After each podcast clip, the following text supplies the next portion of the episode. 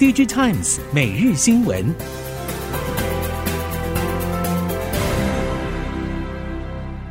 听众朋友您好，欢迎收听 DigiTimes 每日新闻，我是袁长杰，现在为您提供今天科技产业的新闻重点。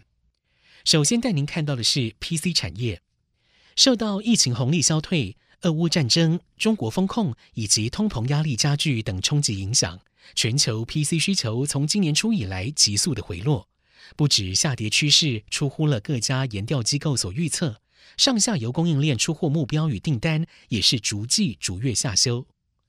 PC 供应链透露，下半年旺季不旺已经确定。欧美与中国消费市况疲弱，重厂满手库存去化与产品降价压力已经引爆。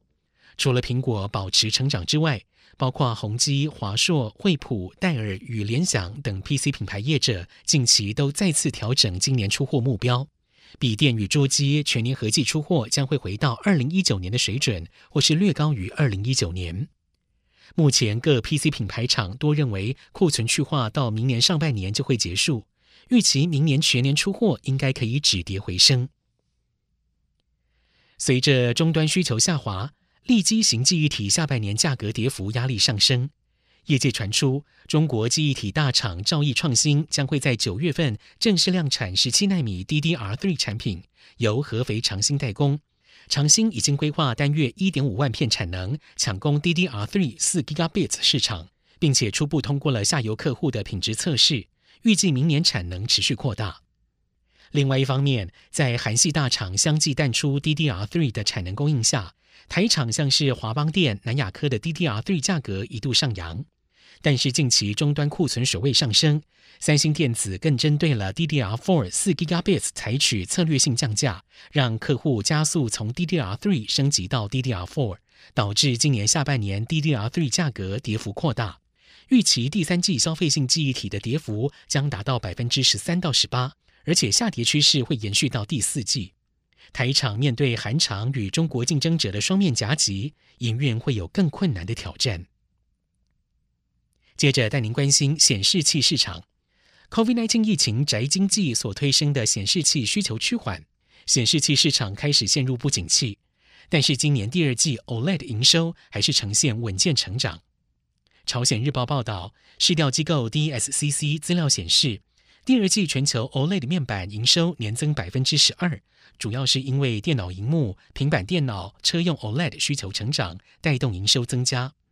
市调机构 Omdia 预估，今年三星、乐金、戴尔、华硕、宏基等九家主要荧幕大厂将会推出十二到十三种 OLED 的新产品，荧幕用 OLED 的营收可望年增百分之两百。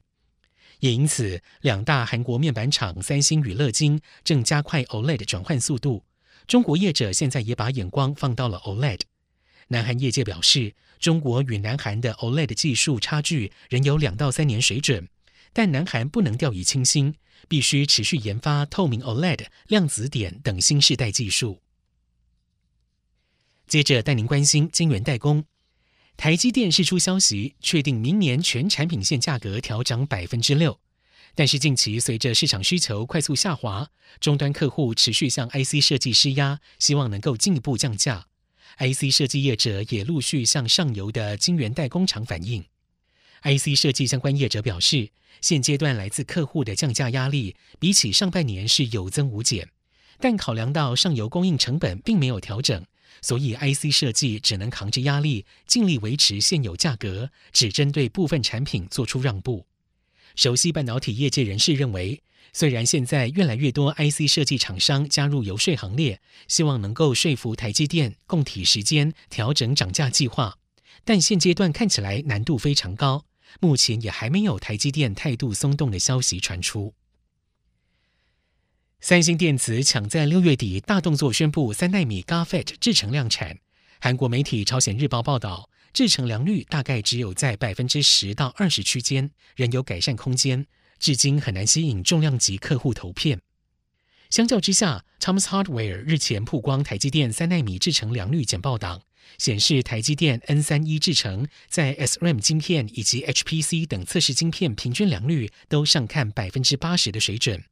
以目前风险试产的推进来看，良率改善曲线更优于上一世代的五纳米制程节点，也暗示 N 三一提前量产可期。相较三星企图弯道超车，台积电在 FinFET 世代先进制程推进，良率方面给客户建立了信心与口碑。所以，苹果、英特尔导入台积电三纳米 FinFET 制程量产，宁可稳健也不愿急躁。接着看到英特尔，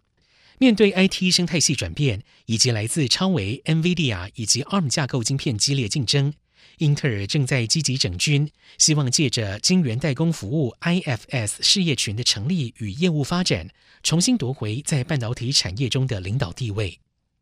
The Next Platform 报道。英特尔执行长 Pat Gelsinger 日前在 Hot Chips 34大会发表主题演讲时，将 IFS 视为是维系未来 IT 领域持续发展的关键。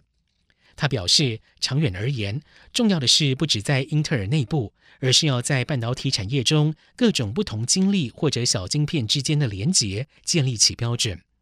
Gelsinger 将自家 IFS 视为是能够提供开放性晶圆代工服务的关键。有助于协助与推动小晶片发展。三星电子日前透过网站表示，决心将 Exynos 这一个行动应用处理器 AP 打造成一个世界级的行动 AP 品牌。相关人士透露，尽管不排除业务重整的可能性，但是三星不会放弃 Exynos，将会持续与超微在 GPU 领域合作。综合三星、ET News 等消息。三星 GPU 研发负责人蒲承范表示，目前多数行动装置处理器的 GPU 技术发展，相比 PC 大约落后五年左右。三星借由与超微的合作，将可以大幅提升 Exynos 处理器的 GPU 效能。尽管如此，三星先前与超微合作的 Exynos 二二零零，还是传出有散热、良率等问题。日前甚至有外媒报道指出，三星 Galaxy S 二三系列可能弃守 Exynos，全部改用高通处理器。在全球通膨冲击、终端需求软弱等不利因素影响之下，不可见光 LED 以及光耦合器拉货动能降温。感测元件厂鼎元光电表示，今年下半年客户将会持续调节库存，导致下半年营运将会罕见的低于上半年。预期明年第一季季底可望回到市场安全的库存水位，届时可望带动需求复苏回温。虽然市况低迷，鼎元五寸厂的感测元件稼动率还是有九成，主要受惠于工业、自动化生产、医疗等领域持续畅旺。但是发光元件的需求比较疲弱，稼动率只有大约七成。鼎元六寸新厂虽然已经进入了小量试产，但是新品量产进度也不如预期。因为客户下单转趋保守与观望，原定九月可望贡献营运，现在希望明年上半年能够顺利导入量产。中国大陆四川省因为水情而限电的危机逐渐解除，厂商松一口气。不过限电、动态清零等政策让供应链承受了不少压力，其中受封控影响的人口估计有三点七三亿人。对此，MB 厂已经传出将部分产线移往墨西哥。欧洲、日本车厂在中国生产的零组件也有要分散生产的规划，因为中国投资与经营环境改变，经济部分析认为台商仍有回台投资的需求，所以宣布回台投资方案受理期间延长到二零二四年。经济部调查，台商回台投资方案推出到现在三年多，回台的台商平均每家投资大约新台币四十亿元，主要是用于购置机械设备。回台投资业者以电子零组件业居冠，电脑电子产品与光学制品业居次。此外，回台投资业者的产值逐年攀升，二零一九到二零二一年平均每年成长百分之八点一，是优于整体制造业的百分之四点六。其中以伺服器、网络连接器、健身器材产能有明显的转移。以上，DG Times 每日新闻由 DG Times 电子时报提供。原长杰编辑播报，谢谢收听。